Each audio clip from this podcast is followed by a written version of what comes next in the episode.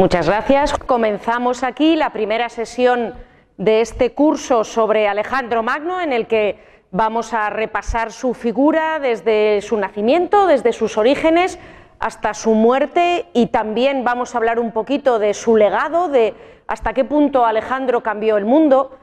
Debo decirles que personalmente, bueno, para mí la verdad es que eh, todas las conferencias que imparto y todos los cursos que doy eh, me interesan y son temas que me son especialmente queridos, pero debo confesarles que Alejandro es una de las figuras de la historia que a mí me resultan más atractiva, que yo encuentro más fascinante, que más ha captado mi atención y que voy a disfrutar especialmente más de lo que lo suelo hacer normalmente hablándoles de este hombre que en mi opinión ha sido uno de los personajes más influyentes en la historia del hombre.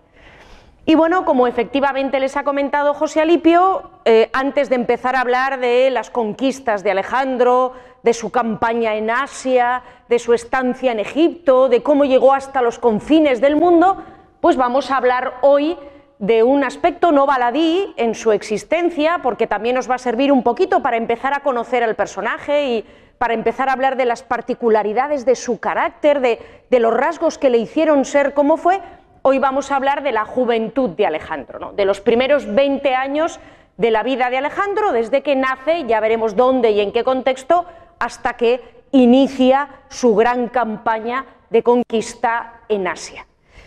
Y bueno, antes de, empezar a hablar de, esta juventud de Alejandro, de dónde nace, de quiénes son sus padres, de las circunstancias en las que pasó su infancia, sí que me gustaría recordarles a ustedes la dimensión del personaje que estamos tratando. Arriano, que fue un historiador que vivió en el siglo II después de Cristo, probablemente durante el reinado de Adriano, y que escribió la Anábasis de Alejandro, que es la mejor fuente que tenemos acerca del rey macedonio. Fíjense que hay una distancia de bastantes siglos entre el tiempo en el que vivió Alejandro y la principal de las obras dedicadas a él, de este tema volveremos a hablar de las fuentes, hablaremos un poquito más adelante, pero bueno, Arriano, como les digo, que es eh, nuestra principal fuente acerca del rey macedonio, nos dice lo siguiente sobre su figura. Nos comenta, estoy persuadido, y no le falta razón, de que no hubo nación, ciudad o pueblo a la sazón a la que no llegara su nombre. Y es cierto, los chinos conocieron a Alejandro, los indios conocieron a Alejandro, todas las gentes de Persia y de Asia Central conocieron a Alejandro, los pueblos de la estepa conocieron a Alejandro, los europeos, huelga decir, conocieron a Alejandro. Fue un hombre inmensamente famoso en su tiempo. ¿no? paréceme, y por tal motivo, paréceme, dice Arriano, que hubo de haber una mano divina presidiendo así su nacimiento como sus acciones, puesto que no ha habido en toda la tierra mortal alguno capaz de superarlo o de igualarlo siquiera. Y la verdad es que a Arriano no le faltaba razón. Alejandro fue, ha sido el único hombre en la historia de la humanidad que solo por sus obras, por sus deseos y por sus acciones cambió el curso de los acontecimientos y dio origen a una etapa nueva en la historia del mundo.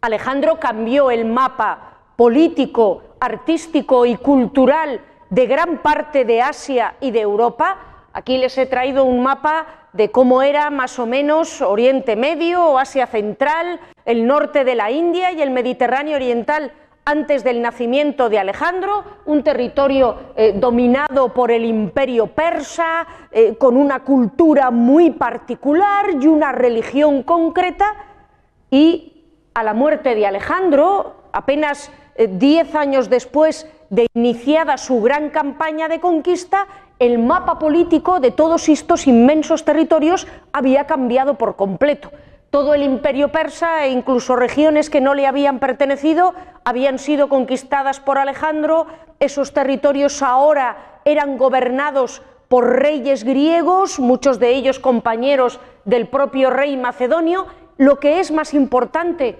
la cultura griega había penetrado en todas estas regiones y, y, nos vamos a encontrar colonias griegas habitadas por griegos, donde había templos griegos y arte griego en lugares tan exóticos como Uzbekistán o Tayikistán o Afganistán o Pakistán, donde uno todavía puede pisar templos construidos a finales del siglo IV antes de Cristo y además todo esto provocó un mestizaje cultural, esta llegada de la, de la cultura griega a, enormes rincones de Asia, eh, provocó, como les digo, un mestizaje cultural, una fusión entre la cultura, la filosofía, el arte griego y la cultura, la filosofía y el arte del imperio persa o de la India o de Asia Central, que creó una etapa nueva en la historia de la humanidad, una etapa a la que le llamamos el helenismo, que estuvo presidida precisamente por el mestizaje, por el intercambio de culturas, por el nacimiento de reinos donde confluían un montón de eh, influencias diferentes y que es uno de los periodos más bonitos y más fructíferos a todos los niveles de la historia del hombre. Y todo esto sucedió porque Alejandro se empeñó en conquistar el mundo. Y ningún otro ser humano, como les digo, ha cambiado tan profundamente la historia de la Tierra como él. No es de extrañar, por tanto, que Alejandro haya sido también uno de los hombres más famosos de la historia, ah, sobre el que se contaron ya en vida y naturalmente después de su muerte, siglos, milenios después de su muerte, todo tipo de leyendas y de narraciones de lo más fantasioso que ustedes se puedan imaginar. Eh, Alejandro como el primer hombre que exploró las profundidades de los océanos metido en el primer submarino, Alejandro como un héroe que mantuvo relaciones con reinas de Amazonas, de este asunto hablaremos también. Alejandro como alguien que derrotó dragones, que venció gigantes o que protagonizó hazañas más propias de un caballero fantasioso de la fantasía medieval que de un rey de la época helenística o de la época griega. ¿no? Alejandro, en el momento mismo de su muerte, se convirtió en el espejo número uno de todos los príncipes y gobernantes que en el mundo han sido después de él. Pompeyo se puso el apodo de Magno, por el que le conocemos, Pompeyo Magno, en referencia a Alejandro Magno, al que él soñaba con emular. Otro rey también importante, bueno, Pompeyo no fue un rey, un rey importante europeo, Carolus, Carlo Magno, también se añadió el Magno en referencia, en recuerdo a Alejandro. Julio César, uno de los más grandes hombres de la historia romana, se echó a llorar en el sur de la península ibérica, en el sur de Hispania, cuando contempló una estatua de Alejandro y vio lo poco que él, Julio César, había conseguido a sus 30 años en comparación con todos los logros que había protagonizado el macedonio. Em, en el siglo IV, en Constantinopla, la gente se cosía a la ropa monedas con la efigie de Alejandro Magno porque les parecía que eran talismanes que protegían contra todo tipo de enfermedades y de pestilencias. Quiero decir, no ha habido una época en la historia del hombre en la que los gobernantes no se hayan mirado en el espejo de Alejandro y en la que los hombres no hayan soñado con las hazañas de este gran rey conquistador.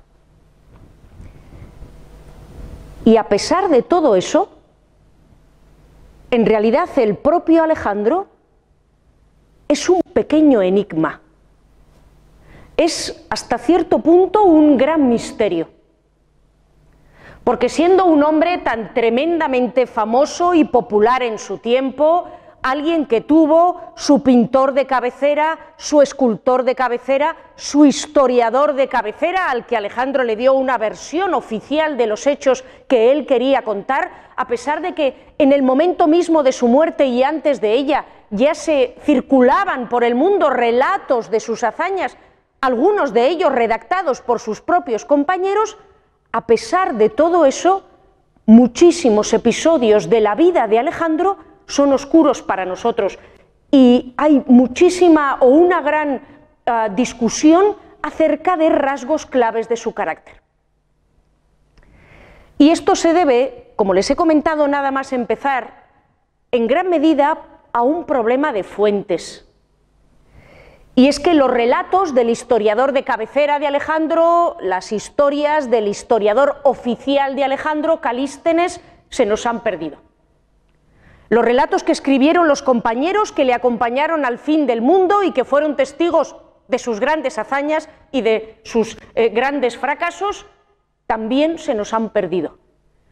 Y las mejores fuentes que tenemos acerca de la vida de Alejandro son Arriano, que como les he dicho vivió en el siglo II después de Cristo, o sea, 400 años después de Alejandro Magno, o en todo caso algún otro historiador romano del que también iremos hablando aquí y allá, pero que también vivió siglos después del rey macedonio.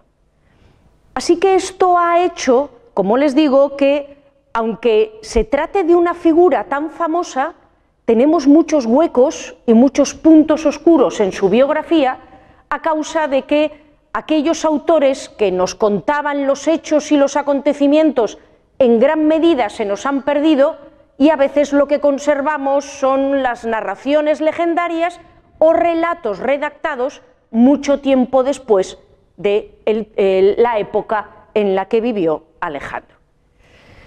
Pero bueno, una vez dicho esto, pues vamos a comenzar con la biografía del rey macedonio y tenemos que empezar en el verano del año 356 a.C., que es cuando Alejandro vino al mundo presumiblemente en el Palacio Real, un edificio absolutamente magnífico en esa época de la ciudad de Pella, que era una de las capitales del reino de Macedonia, que ven ustedes aquí, y que se encontraba en el extremo septentrional de la Hélade, del mundo de los griegos.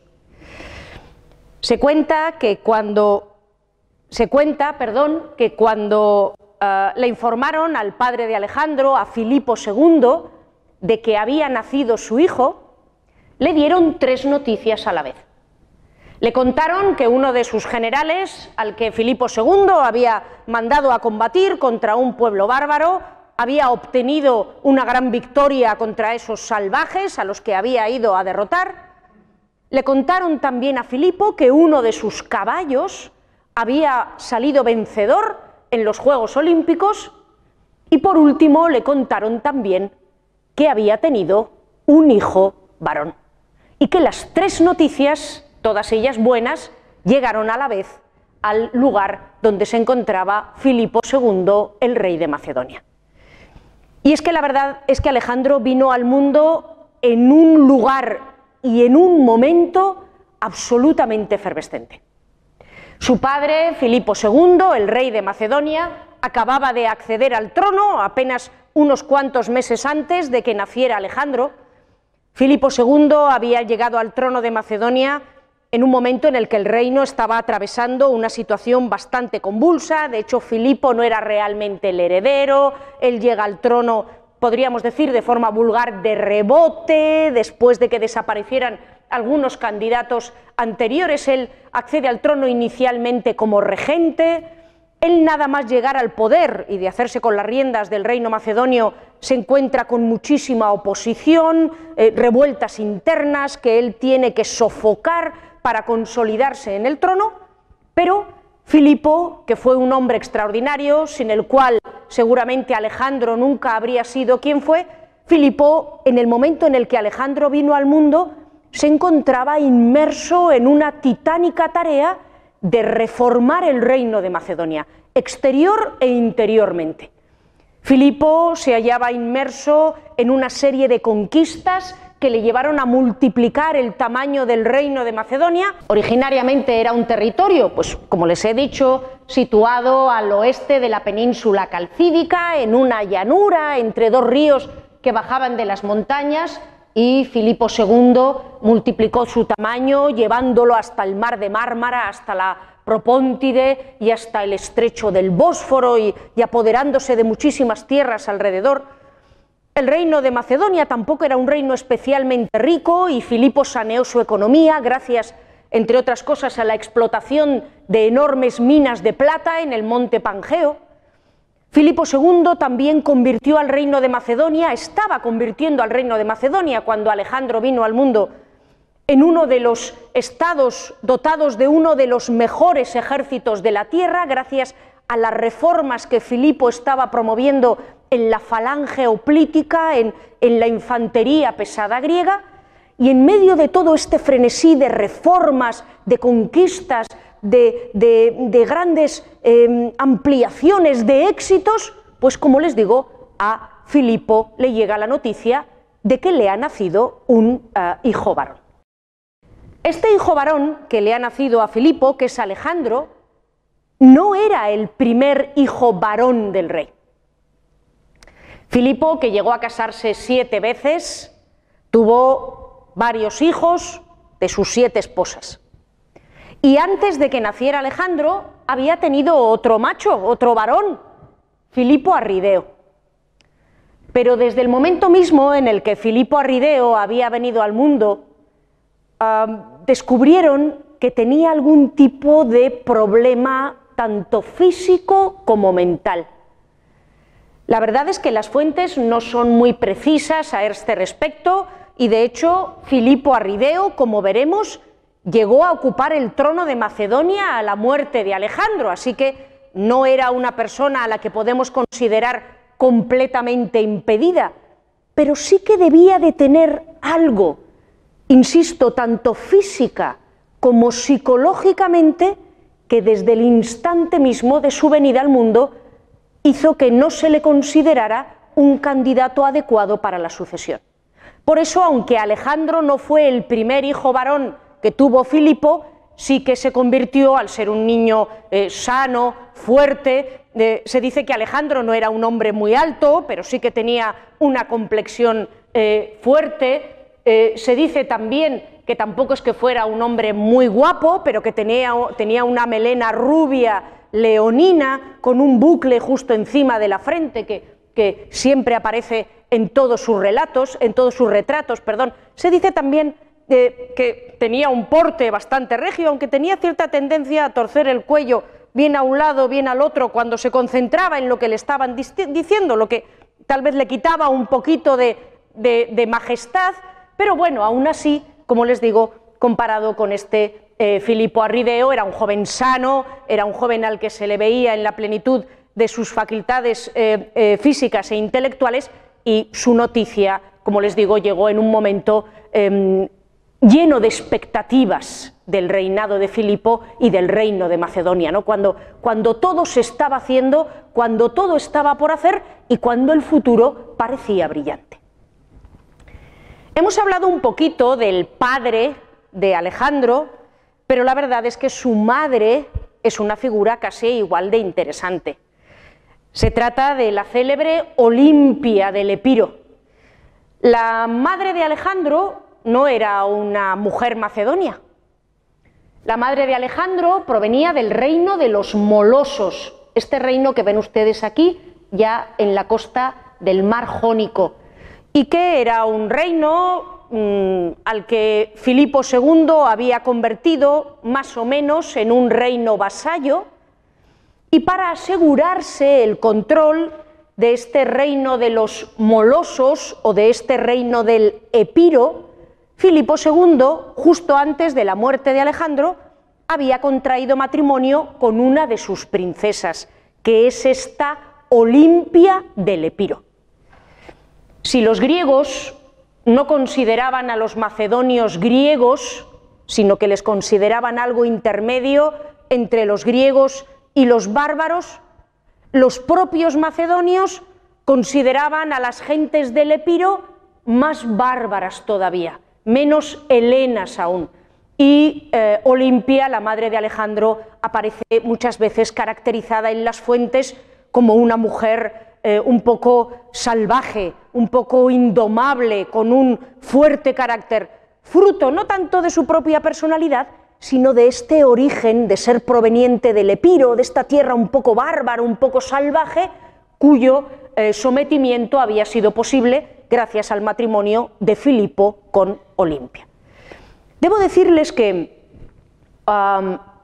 Olimpia tuvo dos hijos con Filipo II de Macedonia, Alejandro, el mayor, y Cleopatra, hermana de Alejandro, y que probablemente Alejandro pasó su niñez junto con su madre Olimpia y su hermana Cleopatra, a las que parece que profesaba un enorme afecto y con las que parece que Alejandro estaba muy unido. Filipo, ya les he contado que estaba conquistando el norte de lo que hoy es Grecia, el sur de lo que hoy es Bulgaria, estaba intrigando con los griegos, estaba em, reordenando el reino de Macedonia, estaba reformando el ejército. Filipo siempre estaba haciendo muchas cosas y probablemente el pequeño Alejandro se crió allí en el palacio de Pella con su madre Olimpia, con su hermana Cleopatra y siempre estuvo profundamente unido a ellas. De hecho, la difícil, a veces un poquito conflictiva relación entre Alejandro y Filipo es algo que marcó toda la vida del rey macedonio, incluso después de la muerte de su padre, como veremos. En cualquier caso, el hecho de que Alejandro quedara en la corte con su madre y con su hermana no significa en modo alguno que se descuidara su educación. Filipo quiso que el joven Alejandro tuviera, eh, como era costumbre, por otro lado, una educación esmerada. Eh, cuando él era todavía muy pequeñito, se le buscaron dos tutores, un tutor griego y otro tutor del Epiro, de los molosos, del reino de la madre, elegido presumiblemente por la propia Olimpia.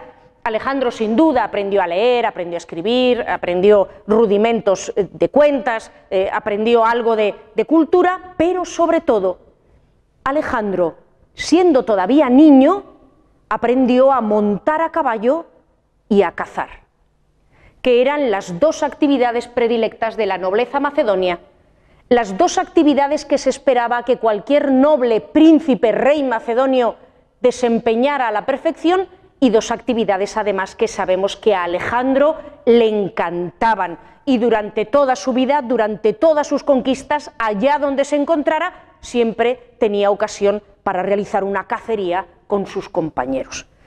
Esto era muy importante en primer lugar porque el reino de Macedonia eh, tenía una gran caballería, los etairoi, la caballería de élite, que va a ser muy importante en las conquistas de Alejandro a diferencia de la mayor parte de la Hélade, que tenía un territorio muy accidentado, montañoso, lleno de valles y quebradas, Macedonia, como les he dicho, era un valle recorrido por grandes ríos y con algún lago. Y en esta gran llanura que era Macedonia había muchos caballos y los macedonios eran grandes domadores de caballos y eran hombres que, como les digo, tenían una gran caballería y se esperaba de un príncipe macedonio pues que desde muy jovencito aprendiera inmediatamente a montar caballos, ¿no? Otra cosa importante de la caza es que la caza enseñaba a estos jóvenes a enfrentarse a animales ciertamente temibles. Jabalís, leones, que todavía había en el Mediterráneo Oriental y en Oriente Medio y en Oriente Próximo en esta época. Y niños muy pequeños aprendían a controlar el terror ante un adversario temible como un jabalí, aprendían a matar, a veces aprendían también a morir o a enfrentarse a la muerte de un ser querido durante una cacería. Y más importante probablemente aún, estas cacerías siempre se hacían en grupo. No partía Alejandro montado en su caballo a, cazar al jabalí, sino que siempre se iba en grupo. Y esto enseñaba al príncipe a combatir con otros contra un adversario temible y a liderarlos en el campo de batalla. De hecho, sabemos que Filipo también proporcionó a su hijo una compañía de jóvenes nobles macedonios más o menos de la misma edad de Alejandro, los famosos pajes. ¿Quiénes eran estos pajes que compartían los juegos, las cacerías, las galopadas del joven príncipe? Bueno, pues como les he dicho antes, Filipo II llega al trono de Macedonia cuando el reino está en una situación bastante convulsa. Normalmente cuando la monarquía es débil, los señores del territorio son fuertes. Y aprovechando la debilidad de los predecesores de Filipo II, los señores locales del reino de Macedonia se habían hecho tan tan fuertes que casi se comportaban como señores feudales independientes del rey. Filipo II puso coto inmediatamente a todo esto, eh, devolvió a estos díscolos nobles feudales a la obediencia regia y para asegurarse de que todos mantenían ese vasallaje, por llamarlo de alguna manera, esa obediencia al monarca, les ordenó que enviaran a sus jóvenes hijos varones a la corte. No hace falta que yo les diga que esos jóvenes hijos varones de los señores macedonios enviados a la corte de Filipo eran en realidad rehenes, rehenes destinados a garantizar la lealtad de sus padres. Pero para hacerles más atractiva esa jaula de oro y para crear lazos entre Alejandro y los futuros señores del reino de Macedonia que contribuirían a mejorar su lealtad en el futuro, Filipo quiso que estos rehenes se criaran con su hijo y que todos compartieran juegos. Y la verdad es que de estos pajes, de estos hijos de nobles macedonios con los que Alejandro se crió desde niño, surgieron sus grandes colaboradores. Ptolomeo, el fuerte Ptolomeo, que era un tío capaz de derribar a un toro, que acabó convertido no solo en uno de los grandes generales de Alejandro, sino en faraón de Egipto, Nearco, que era de origen cretense, y que acabó siendo el, entre comillas, almirante de Alejandro, o el más famoso de todos los compañeros, el más famoso de todos los pajes del joven príncipe, que fue el celebérrimo Hefestión. Hefestión, del que iremos hablando aquí y allá a lo largo del relato de las hazañas del macedonio, era uno de estos hijos de nobles macedonios enviado como rehén a la corte y que compartió juegos con Alejandro desde muy pequeñito y parece que entre los dos, entre Alejandro y Hefestión, creó, eh, creció perdón, una amistad fortísima. Objetivamente podemos decir que Hefestión acompañó a Alejandro a lo largo de todas sus campañas, que Hefestión jamás llevó la contraria a Alejandro a lo largo de todas sus campañas, esto fue, fue una lealísima mano derecha y que incluso Hefestión colaboró activamente con Alejandro para eliminar a otros rivales incómodos.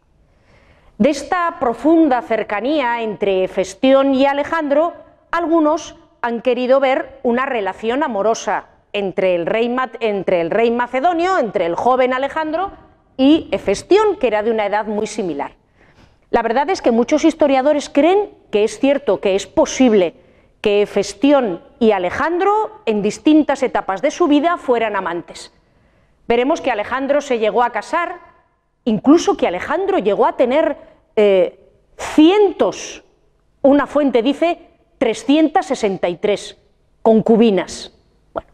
Eh, no sé si 363 o 365 por aquello de una eh, para cada día, pero bueno, pero esto de los matrimonios de Alejandro, como veremos, fueron matrimonios de conveniencia, al igual que los de su padre, y esto de tener, si es cierto, esto de tener 300 concubinas, además de incomodísimo a efectos de transporte en campaña, es más de prestigio personal que de otra cosa, eh, que, de, lo, que de gusto realmente por atender a estas 300 señoras, 365 o 363 señoras. Y, y, la verdad es que de la biografía de Alejandro se deduce claramente que a Alejandro lo que le gustaba eran los caballos, la guerra, la caza y la compañía masculina. Así que, como les digo, pues sí que muchos historiadores creen que es posible que Alejandro y Hefestión llegaran a ser en distintas etapas de su vida efectivamente amantes. Otros historiadores, en cambio, señalan, y de esto vamos a hablar enseguida, que eh, Alejandro era un enorme admirador de Aquiles, el héroe de la Ilíada. Y que Aquiles, al que seguro que todos ustedes conocen, tenía un amigo tremendamente cercano con el que muchos también dicen que mantenía una relación amorosa que se llamaba Patroclo. Y que Alejandro, queriendo presentarse como un nuevo Aquiles, queriendo presentarse como un nuevo héroe homérico, se esforzó también por tener su propio Patroclo. Y que en gran medida el relumbrón que Alejandro le dio a Hefestión la importancia que Alejandro le dio a Hefestión, los funerales, ya veremos cómo, que le dedicó a Hefestión, tenían más que ver con este juego de espejos entre Aquiles y Alejandro, entre Hefestión y Patroclo, que con una verdadera relación de pasión amorosa. En cualquier caso, como les digo, este es uno de esos puntos en los que la biografía de Alejandro es un pequeño misterio. Así que ¿Cuál fue exactamente la naturaleza de su relación con Hefestión? No la podemos afirmar con seguridad. Lo que sí que les puedo decir seguro es que Hefestión, como otros de los pajes de esta primerísima etapa, fue un amigo cercanísimo y colaborador real, perdón, leal del rey macedonio durante toda su vida. Es en esta etapa de caza, de caballos, de diversiones casi infantiles, eh, cuando Alejandro tiene 10, 11, 12 años, ¿de acuerdo? Cuando está dejando de ser un niño y está empezando a convertirse en un adolescente, cuando se sitúa uno de los episodios más célebres de la biografía del macedonio, que es la célebre Doma de Bucéfalo, que nos dicen las fuentes que Alejandro llevó a cabo cuando tenía unos 12 años y, y podemos imaginar, pues eso, siendo un niño muy pequeñito. Se cuenta que Filipo había comprado un caballo extraordinario a un precio altísimo que se llamaba bucéfalo, que significa cabeza de buey. Pero que este caballo carísimo, a pesar de que era un semental extraordinario, era un animal tan tremendamente nervioso que nadie conseguía domarlo. Y al ver que nadie conseguía domar al equino, pues Filipo incluso estaba considerando la posibilidad o bien de sacrificarlo o bien de dejarlo suelto, porque no había manera de hacer nada con el animal. Alejandro, que observa estos intentos infructuosos de domar a Bucéfalo, es lo bastante inteligente como para darse cuenta de lo que sucede en realidad, de dónde se encuentra la dificultad, y le pide a su padre que si él es capaz de domar al equino, podrá quedarse a Bucéfalo como su caballo. Filipo pues, accede, podemos imaginarlo ya habiendo eh, dado por perdido al animal, eh, tal vez con una media sonrisa, ¿no? viendo a su hijo de 12 años que pretende triunfar donde los mejores mozos de cuadra de Filipo han fracasado, le dice al joven que bueno, pues que bien, que si doma el animal, que adelante, que será para él. Y entonces Alejandro lo que hace es conducir al nervioso bucéfalo hasta asegurarse de que el animal está mirando directamente al sol y de que el sol da directamente sobre el rostro de bucéfalo. Y en el momento en el que bucéfalo queda mirando al astro, queda mirando al sol, el animal se tranquiliza y Alejandro lo puede montar. Y es que el príncipe había descubierto que Bucéfalo era tan nervioso porque se asustaba de su propia sombra y que cada vez que el animal veía su sombra moviéndose en el suelo, bueno, pues se ponía tremendamente nervioso y se convertía en indomable. Entonces, simplemente poniéndolo cara al sol, pues Alejandro consigue domarlo. Sabemos que Bucéfalo acompañó a Alejandro durante la mayor parte de su campaña, incluso hablaremos del momento tremendo en el que muere el animal, sabemos que Bucéfalo fue, que yo sepa, el primero, no sé si el último, porque hay algún dictador por Asia Central muy particular, pero al menos el primero de los caballos que dio nombre a una ciudad. Y veremos que Alejandro fundó una ciudad dándole el nombre de su caballo. Y no solo eso, Bucéfalo también creó una larga lista de caballos insignes y del mismo modo que otros gobernantes y hombres famosos quisieron imitar a Alejandro en sus conquistas o en otros aspectos de su vida, pues hubo también muchos otros hombres famosos que, a imitación del rey macedonio, también tuvieron un caballo famoso, ¿no? Y tenemos a Babieca, el caballo del Cid, y a Rocinante, el caballo de Don Quijote, a Imperioso, el caballo de Jesús Gil. Fíjense cómo la, el afán por emular al rey macedonio llega incluso hasta la Marbella de finales del siglo XX. Una vez que ya se ha superado esta etapa de cacerías, de juegos, de, caballos. Eh, cuando Alejandro y sus compañeros tienen unos 14 años, Filipo II considera que están listos para recibir una educación más elevada, que están listos para enfrentarse a desafíos intelectuales más rigurosos, más, valga la redundancia, desafiantes. Y es en ese momento cuando Filipo II llama a la corte de Macedonia ni más ni menos que a Aristóteles, uno de los discípulos más insignes de la Academia de Platón en Atenas. Los motivos por los que Filipo II llamó a Aristóteles para que se convirtiera en profesor, en maestro de su hijo Alejandro y de sus compañeros son varios, algunos les van a resultar sorprendentes. En primer lugar, le llama, como les digo, porque Aristóteles es ya un filósofo famoso, que es discípulo de Platón en Atenas y que ya se ha hecho un nombre entre los pensadores griegos. Pero las particularidades de Aristóteles es que a diferencia de Platón o de otros pensadores de la época, a los que eh, podemos considerar muy teóricos que se mueven estrictamente en el ámbito más abstracto del pensamiento. Aristóteles era un hombre con un enorme interés por las cuestiones prácticas.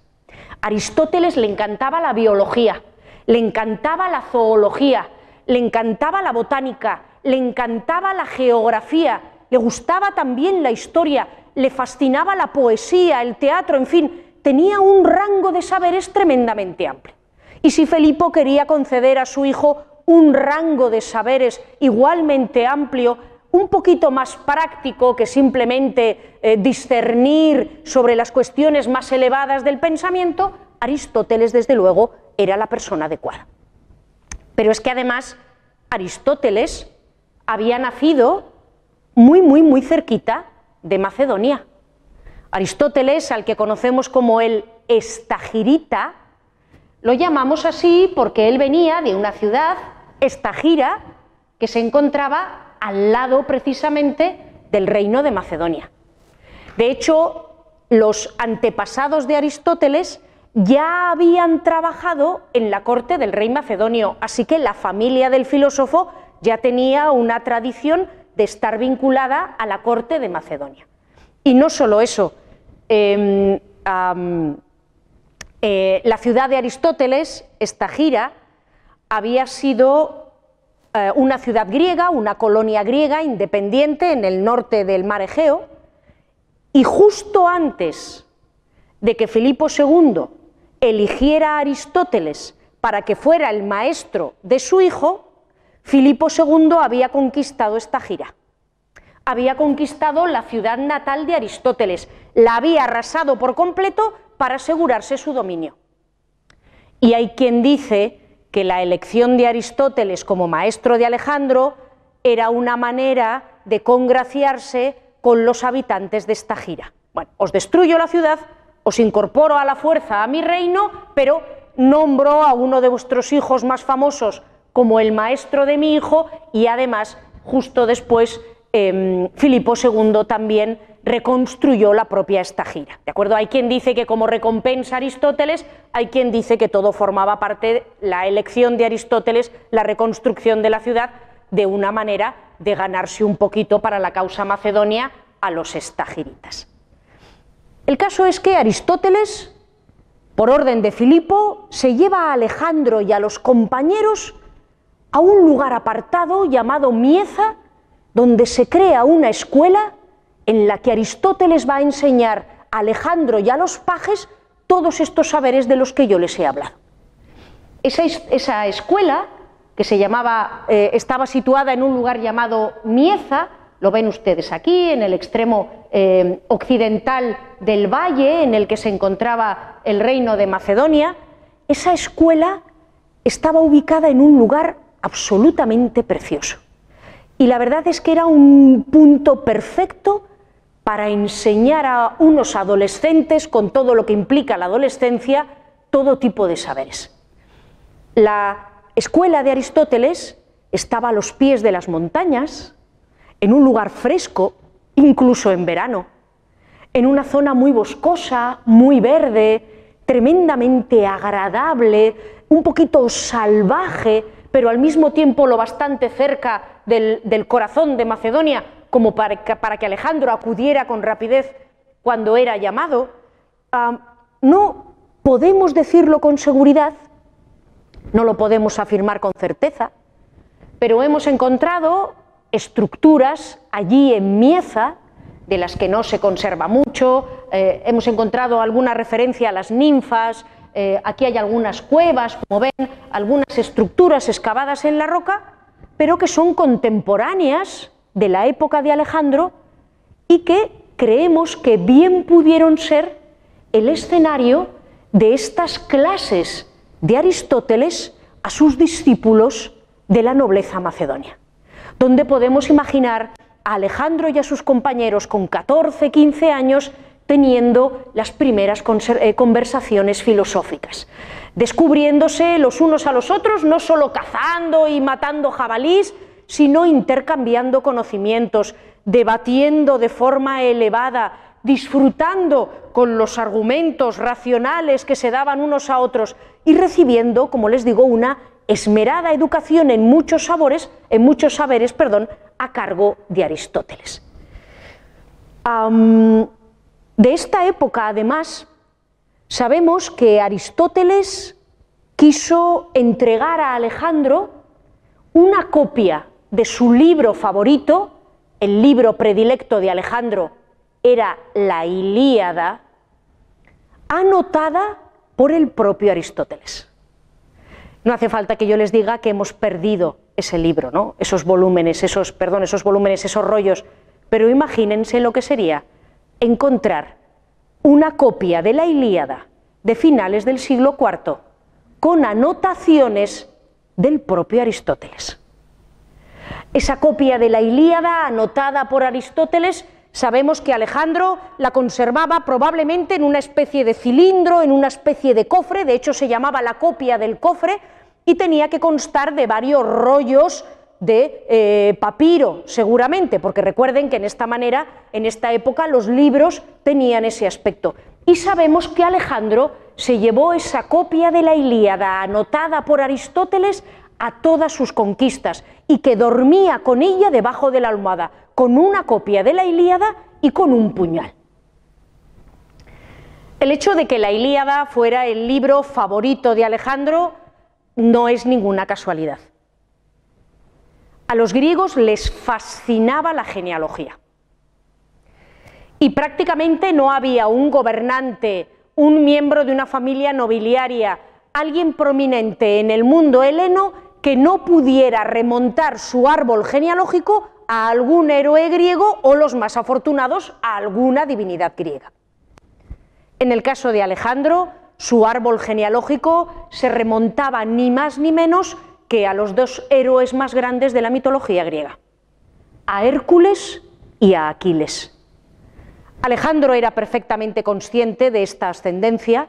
Alejandro era un hombre, no sé si definirlo como religioso, pero desde luego era un hombre al que podemos calificar de místico, tremendamente supersticioso, esto también lo comentaremos, muy supersticioso, no se separaba de sus, de sus adivinos y de sus arúspices, y que era consciente de esta ascendencia y que él mismo la promovía de forma activa. Miren, Hércules, en sus famosos doce trabajos, fue el héroe que con un esfuerzo tremendo recorrió gran parte del mundo, desde el corazón de Grecia hasta el extremo occidente, hasta el jardín de las Hespérides, o incluso llegando más allá hasta el mismísimo infierno para ir matando a todos los monstruos que impedían que aquellas regiones pudieran ser habitadas por los hombres. Así que en último término, Hércules es un héroe civilizador que viaja, aparta los obstáculos, mata a los monstruos y permite que detrás de él lleguen los hombres a habitar esas regiones. Y caramba, eso podemos decir que fue exactamente lo que hizo Alejandro. Un héroe que con grandes esfuerzos mató a los bárbaros, los derrotó y entregó aquellas tierras a colonos helenos. En el caso de Aquiles, Aquiles era, era el héroe por excelencia, el hombre que eligió la gloria por encima de una larga vida y que durante toda su breve existencia no hizo otra cosa que buscar ser el mejor de todos. No hace falta que yo les diga que es un espejo en el que sin duda se miró Alejandro.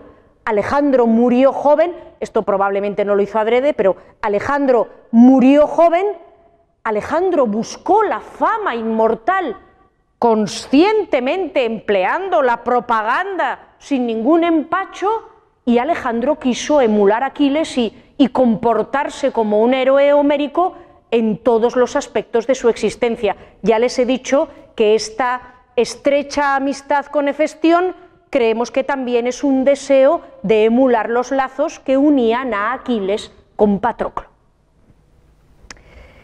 De este contacto con Aristóteles, sabemos que Alejandro siempre conservó una buena imagen de su maestro. Y sabemos que Alejandro durante sus viajes a veces encontraba, a veces no, constantemente encontraba especies vegetales raras o animales extraños y que muchos de ellos se los mandaba a Aristóteles a Grecia para que el sabio acrecentara su colección de rarezas botánicas y animales. De igual manera, creemos que Alejandro también heredó una cierta simpatía por los filósofos y por la sabiduría, y los encuentros de Alejandro con sabios y filósofos son constantes en toda su biografía. Yo les voy a contar uno que tuvo lugar durante su juventud, el encuentro de Alejandro con Diógenes, pero luego hablaremos cuando llegue a la India del famoso encuentro de Alejandro con los brahmanes de la India y lo que pasó allí cuando se juntaron los, los sabios de la India con el célebre Alejandro. Este encuentro con Diógenes parece que tuvo lugar justo antes de que Alejandro partiera a su expedición a Asia y justo después de que muriera Filipo II y Alejandro se convirtiera en rey.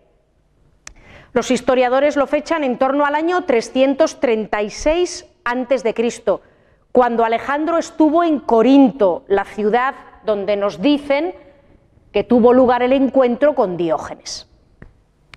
Este Diógenes, eh, que ha dado nombre a un célebre síndrome y al que ven ustedes metido en la tinaja donde al parecer este personaje vivía, y teniendo delante de él al farol con el que Diógenes recorría las calles de Corinto y Atenas y le preguntaba a la gente, pero Diógenes, ¿dónde vas con un farol encendido de día y de noche? ¿Qué es lo que buscas que nunca encuentras? Y respondía Diógenes, busco un hombre.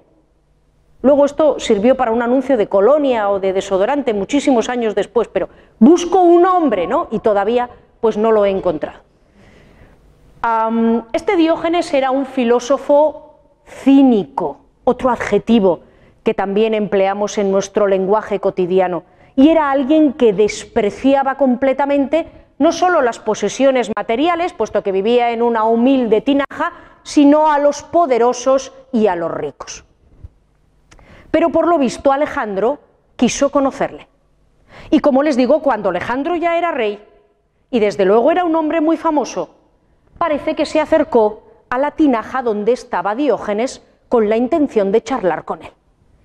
Alejandro llega acompañado de su séquito y de una multitud que quiere ver a ver cómo es el encuentro entre el rey y el filósofo cínico, al que ya conocían de antes, y bueno, parece que Alejandro se planta delante de Diógenes y le dice, Diógenes, soy Alejandro.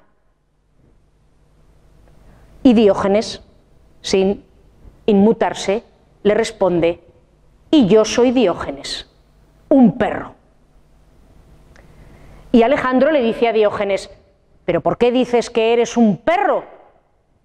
Y Diógenes le dice, bueno, porque lamo la mano de aquellos que me dan algo, ladro a los que no me dan nada y muerdo a los que me tratan mal. Y Alejandro dice, ah, bueno, ya lo entiendo. Piensa, este lo que quiere es que le dé algo, que le haga alguna merced, que le dé dinero quizás. Y Alejandro le dice a Diógenes, bueno, dime Diógenes, y entonces, ¿qué quieres que te dé? Pídeme lo que quieras. Y Diógenes le responde, bueno, pues ya que me preguntas, quiero que te quites de en medio porque me estás tapando el sol. Y podemos imaginar a Alejandro completamente estupefacto, a la gente murmurando, pero ¿cómo se atreve a decirle esto al rey? Y a Diógenes tan tranquilo en su tinaja. Y Alejandro, muy sorprendido, porque si el acontecimiento tuvo lugar realmente en el año 336, Alejandro era un hombre temible que había hecho cosas horrorosas que les voy a detallar más adelante, Alejandro le dice a Diógenes, pero Diógenes, ¿no me temes? ¿No me tienes miedo? Y era Alejandro, un chico de 20 años, pero ¿no me tienes miedo? Y Diógenes le dice, dime una cosa Alejandro, ¿tú te consideras buena o mala persona? Y Alejandro le dice, no, no, yo soy una buena persona. Y entonces le responde Diógenes, ¿y si eres una buena persona, por qué yo habría tener miedo de ti? Y Alejandro ya completamente desarmado, viendo que lo único que puede hacer si continúa con la conversación es seguir quedando como un patán delante de ese filósofo cínico, pues les dice a todos los demás que están esperando a ver ahora qué dice Alejandro, y Alejandro dice, yo no puedo seguir hablando con este hombre porque me va a seguir haciendo quedar fatal, Alejandro se vuelve a los que le acompañan y le dicen, sabed una cosa, yo soy Alejandro, pero si no fuera Alejandro, quisiera ser Diógenes. Y de esta manera Alejandro cierra honrosamente el asunto, se marcha y continúa su camino. Una de las cosas interesantes que sucedieron mientras Alejandro estaba ya en Mieza, eh, siendo enseñado o aprendiendo de Aristóteles y disfrutando de, de la compañía del resto de pajes, es que Filipo llama a Alejandro para que sea su regente mientras Filipo está conquistando, batallando en regiones alejadas de la capital. Y estamos hablando de que Alejandro es un chico de 16, 17 años. Y aún así su padre ya confía lo bastante en él como para convertirle en regente. Creemos que ya en este momento Alejandro ya ha demostrado suficiente sabiduría, suficiente inteligencia, dotes de liderazgo frente a sus compañeros, los Etairoi, que han hecho a Filipo ver en él a un heredero ideal e incluso a un regente que eh, Filipo eh, puede eh, aprovechar. Perdón, aquí. Bien, el caso es que mientras Alejandro está terminando de formarse con Aristóteles y actúa ya como regente y empieza a paladear lo que significa el poder y el gobierno de los hombres, Filipo está empeñado en una empresa de tremendo alcance. Y es que Filipo quiere hacer la guerra al imperio persa aqueménida.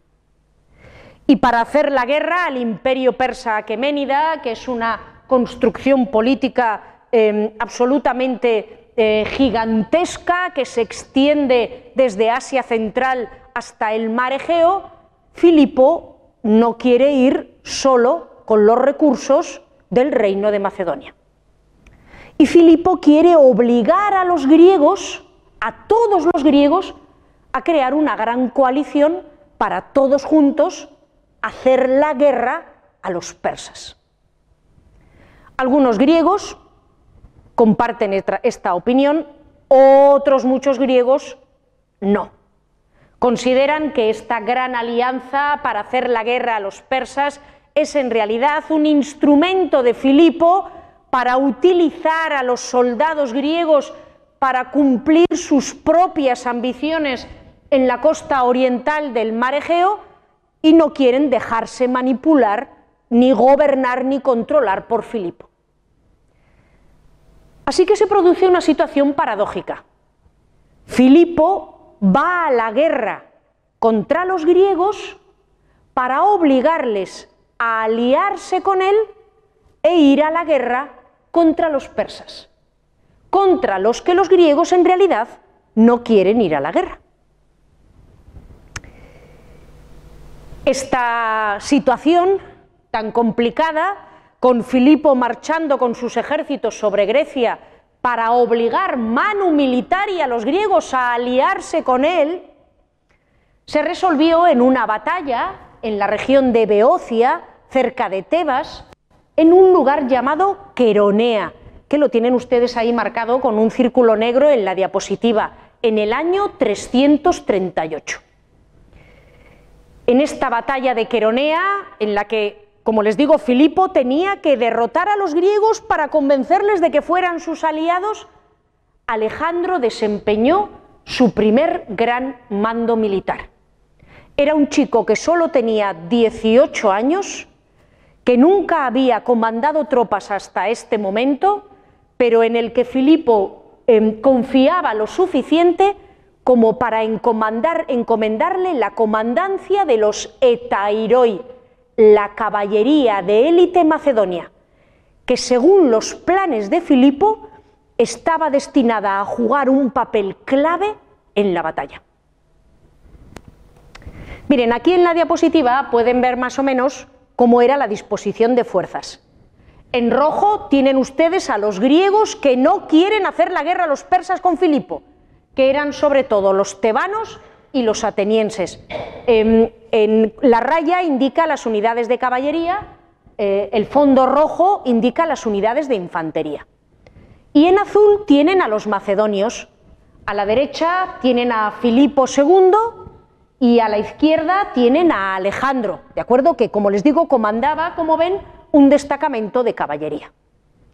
Pues bien, los griegos presentaron ante los macedonios un frente completamente cerrado de oplitas armados de bronce hasta los dientes, con cascos de bronce, con armaduras de bronce, con escudos de bronce, con lanzas, una formación completamente cerrada, y Filipo no veía la manera de romper esa formación griega compacta que avanzaba como si se tratara de un tanque humano.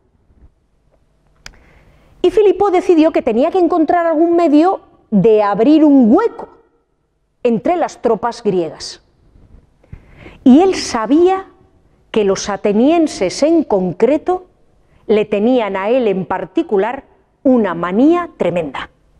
En este momento es la época de Demóstenes, uno de los más grandes oradores atenienses. Y Demóstenes llevaba años haciendo discursos en contra de Filipo, discursos tremendos, las famosas filípicas, en las que lo más bonito que le decía Filipo era que era un borracho bárbaro despreciable. Eso era lo mejor, de ahí ya en adelante. Así que, como les digo, Filipo sabía que los, atenienses es que le tenían a él una manía especial. Así que lo que hizo Filipo, y es justo el movimiento que aparece en la, en la diapositiva, lo que hizo Filipo fue fingir que se retiraba fingir que cedía ante el empuje de los atenienses. Y cuando los atenienses vieron que Filipo retrocedía, dijeron, esta es la nuestra, ¿no? Le, vamos a vencer. Y los soplitas atenienses cargaron todos a una gritando, vamos a enviarle de vuelta a Macedonia, ¿no? Y todos cargaron contra Filipo. Cuando los atenienses cargaron contra Filipo, mientras Filipo retrocedía, se separaron de los tebanos, que más tranquilos, sin tanta inquina, pues seguían avanzando al ritmo normal. Y cuando las tropas atenienses se separaron de las tropas tebanas, se abrió un hueco entre las dos que fue aprovechado por Alejandro al frente de la caballería macedonia para meterse entre las dos partes del ejército de los griegos y abrir una brecha. En el momento en el que los atenienses vieron que la retirada de Filipo era una finta, que se les había colado Alejandro por detrás, que el frente griego, que era su fuerza, había quedado partido, eh, intentaron retroceder, pero en ese momento Filipo avanzó contra ellos decididamente, quedaron atrapados entre Alejandro detrás de ellos y Filipo delante, y los griegos fueron completamente derrotados. Y la primera intervención militar de Alejandro, el primer mando militar de Alejandro, fue un éxito completo, revelando, aunque la táctica, la idea fue de Filipo, una concepción del campo de batalla increíblemente dinámica, móvil, ágil, que después sería una de las claves de las grandes victorias de Alejandro contra los persas. No solo Filipo le encomendó a Alejandro el mando de un cuerpo de caballería, clave en la batalla, sino que además recogieron a los atenienses caídos, los incineraron, reunieron sus cenizas y Alejandro fue el encargado de llevar las cenizas de los atenienses a Atenas, en la única ocasión en el que uno de los más grandes hombres entre los griegos visitó la ciudad de Atenas. Alejandro visitó Atenas en este momento para llevar las cenizas de los caídos y nunca más volvió a pisar la ciudad. El caso es que una vez derrotados los griegos, Filipo ya estaba en condiciones de emprender su gran campaña contra los persas, ya les había obligado a aliarse con él ya estaba haciendo los preparativos de una empresa militar que sería con mucha diferencia la más grande de su reinado, y como parte de estos preparativos, Filipo decide casarse de nuevo, volver a contraer matrimonio, en lo que fue su séptimo y último matrimonio. Había un noble macedonio que se llamaba Atalo, lo ven ustedes ahí en la parte superior derecha de la diapositiva. Atalo era uno de los más influyentes e importantes nobles de Macedonia. Y este Atalo tenía una sobrina que había acogido como pupila que se llamaba Cleopatra. Para asegurarse que en este momento que él iba a emprender esta campaña militar tenía el apoyo de este Atalo, uno de los nobles macedonios más importantes, Filipo decidió casarse con esta princesa llamada Cleopatra.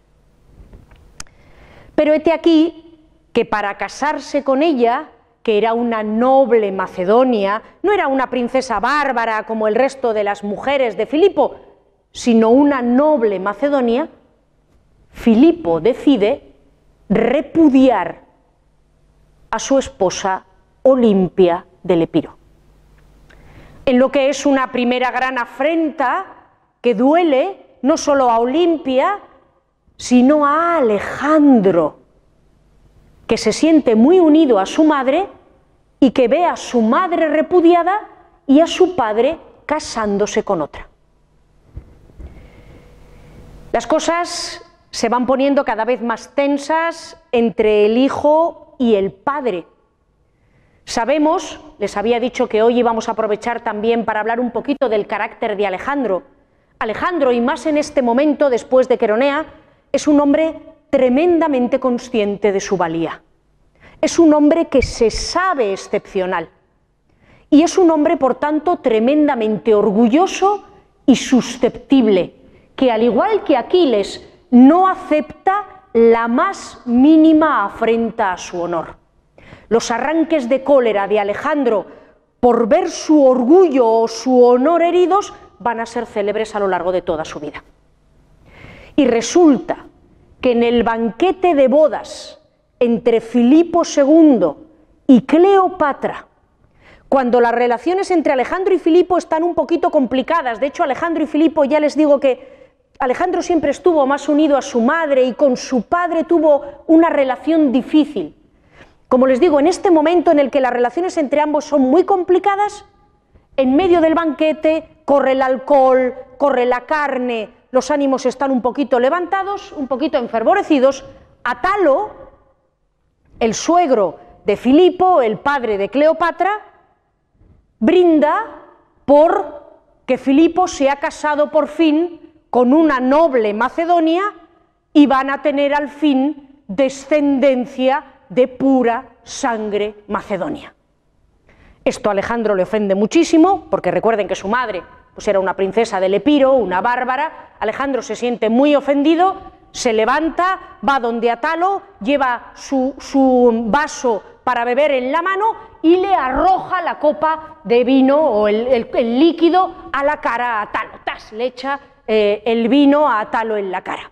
Atalo, el, nuevo suegro de Filipo, pues eh, se queda así un poquito eh, en shock por lo que acaba de suceder y Filipo, al ver a su hijo comportarse de esa manera, mientras Alejandro dice, bueno, ¿y qué pasa? ¿Es que soy yo un bastardo? Filipo, al ver a su hijo comportarse así, se levanta, coge una espada, va a castigar a su hijo, pero Filipo era un hombre ya de una edad, había pasado muchas batallas, estaba borracho, además de borracho era cojo, tuerto, tenía, bueno, mm, se movía con cierta dificultad y claro, borrachera, eh, banquete, tuerto, cojo, mm, en esta situación, Filipo trastabilla y se cae y se da de morros en medio del salón de banquetes. Y Alejandro le mira con desprecio, con el desprecio que puede tener un adolescente de 18 años contra su padre, que es mucho, le mira y le dice, ¿quieres cruzar de Europa a Asia? y no puedes ni atravesar tu salón de banquetes. Y en ese momento, pues Alejandro coge y se va.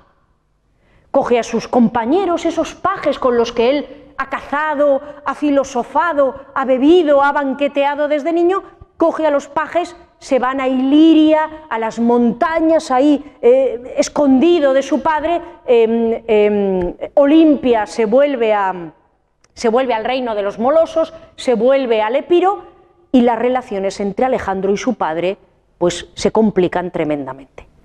Se complican todavía más porque poco después de la boda Cleopatra tiene un hijo, un hijo que es varón y que podría eh, amenazar por su condición de príncipe de pura sangre macedonia podría amenazar la herencia de Alejandro. Sin embargo, Filipo parece que no solo aprecia sinceramente a su hijo, sino que ha visto en él estas cualidades extraordinarias que le hacían seguir confiando en él como heredero. Así que Filipo decide arreglar las cosas con Alejandro y con su madre Cleopatra. Y para eso, nada mejor que otra boda. Ya les adelanto que en esta última parte de la conferencia vamos a tener dos bodas y un funeral. Nada mejor, como les digo, que otra boda.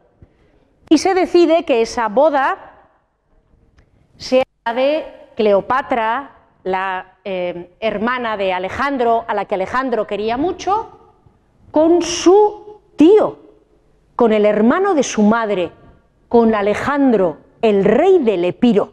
¿De acuerdo? Ahí ven ustedes a Olimpia del Epiro, su hermano Alejandro del Epiro, y se decide que Alejandro del Epiro se va a casar con Cleopatra de Macedonia, la hija de Olimpia, y de Filipo II, la hermana de Alejandro. El hecho de que sean tío y sobrina en estas bodas de conveniencia, pues no tiene demasiada importancia.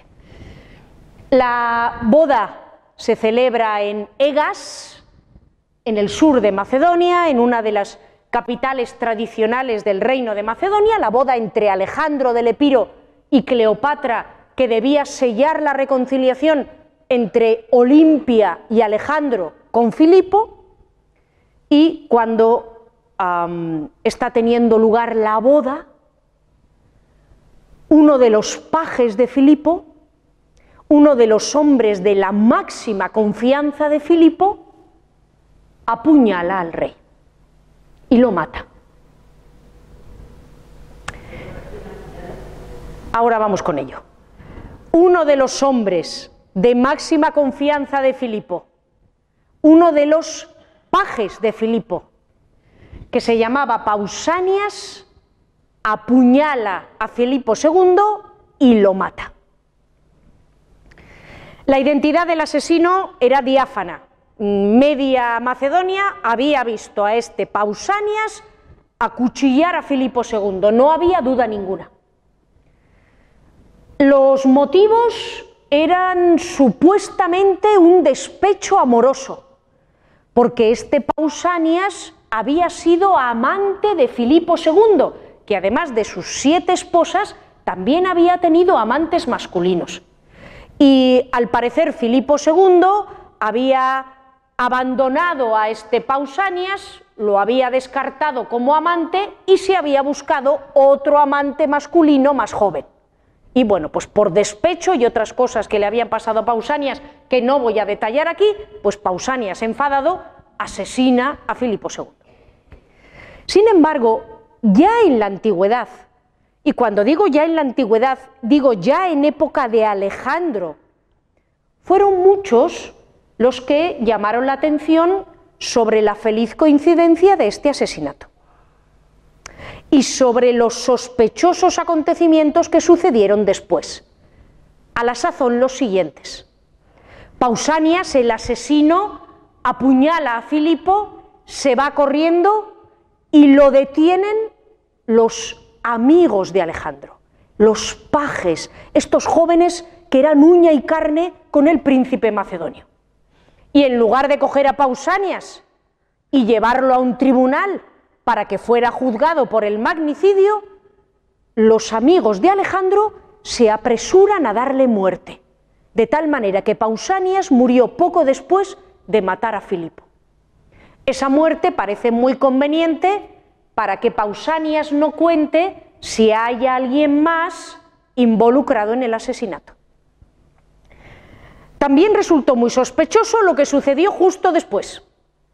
Alejandro se apresuró a proclamarse rey de Macedonia, a tomar control de la situación e inmediatamente ordenó la ejecución de Atalo, de Cleopatra, la mujer de su padre y del niño que habían tenido, que podía amenazar su acceso al trono. Además mandó ejecutar inmediatamente con acusaciones completamente infundadas o inexistentes a otros nobles macedonios del entorno de Atalo y de su sobrina Cleopatra que podrían haber planteado resistencia a Alejandro. En esto Alejandro se comportó igual durante toda su vida. Acabó con cualquier resistencia de forma rápida, brutal y completamente expeditiva. Una vez muerta la mujer de su padre, el suegro de su padre, el niño que habían tenido y otros nobles, Alejandro se convirtió en el rey de Macedonia, le organizó a su padre Filipo unas honras fúnebres, un funeral impresionante, nos dice Diodoro, el funeral que Alejandro preparó para su padre, acorde a la tradición, la magnificencia de la ceremonia superó todas las expectativas y Alejandro, una vez convertido en rey, aunque es un hombre de 18, 19 años, decide que va a tomar el testigo de su padre y que va a continuar con la campaña contra, los persas que Filipo II estaba empezando a preparar. Los griegos, evidentemente, como ustedes se pueden imaginar, no eran de la misma opinión. En cuanto los griegos se enteraron de que Filipo había sido asesinado y de que le había sucedido su hijo de 18 años, pensaron, bueno, pues el asunto de la guerra contra Persia queda olvidado, no nos, vamos a, no nos va a llevar este chico ahora a una guerra contra el persa. Alejandro tomó al ejército macedonio en una marcha fulminante que sorprendió a los griegos la rapidez será otra de las cualidades del macedonio. En una marcha fulminante eh, se presentó en la ciudad de Tebas, que era otra de las líderes de, los que se resistían a aliarse con los macedonios. Las dos ciudades que no querían saber nada de los macedonios eran Tebas y Atenas. Bueno, Esparta también. Los espartanos tampoco querían entrar en la alianza pero los espartanos habían caído en tanta decadencia, ya pintaban tan poco que realmente a nadie le importaba mucho. Pero los atenienses y los tebanos sí. Y como les digo, Alejandro se plantó en Tebas, insisto, un chico, de 18 19 años que acaban de asesinar a su padre, que él acaba de mandar matar a su madrastra y a su hermanastro y al suegro de su padre, que se acaba de hacer con el trono, se presenta ya en Tebas al frente del ejército macedonio y arrasa hasta los cimientos la ciudad de Tebas. De la Tebas que existía solo se salvaron dos cosas.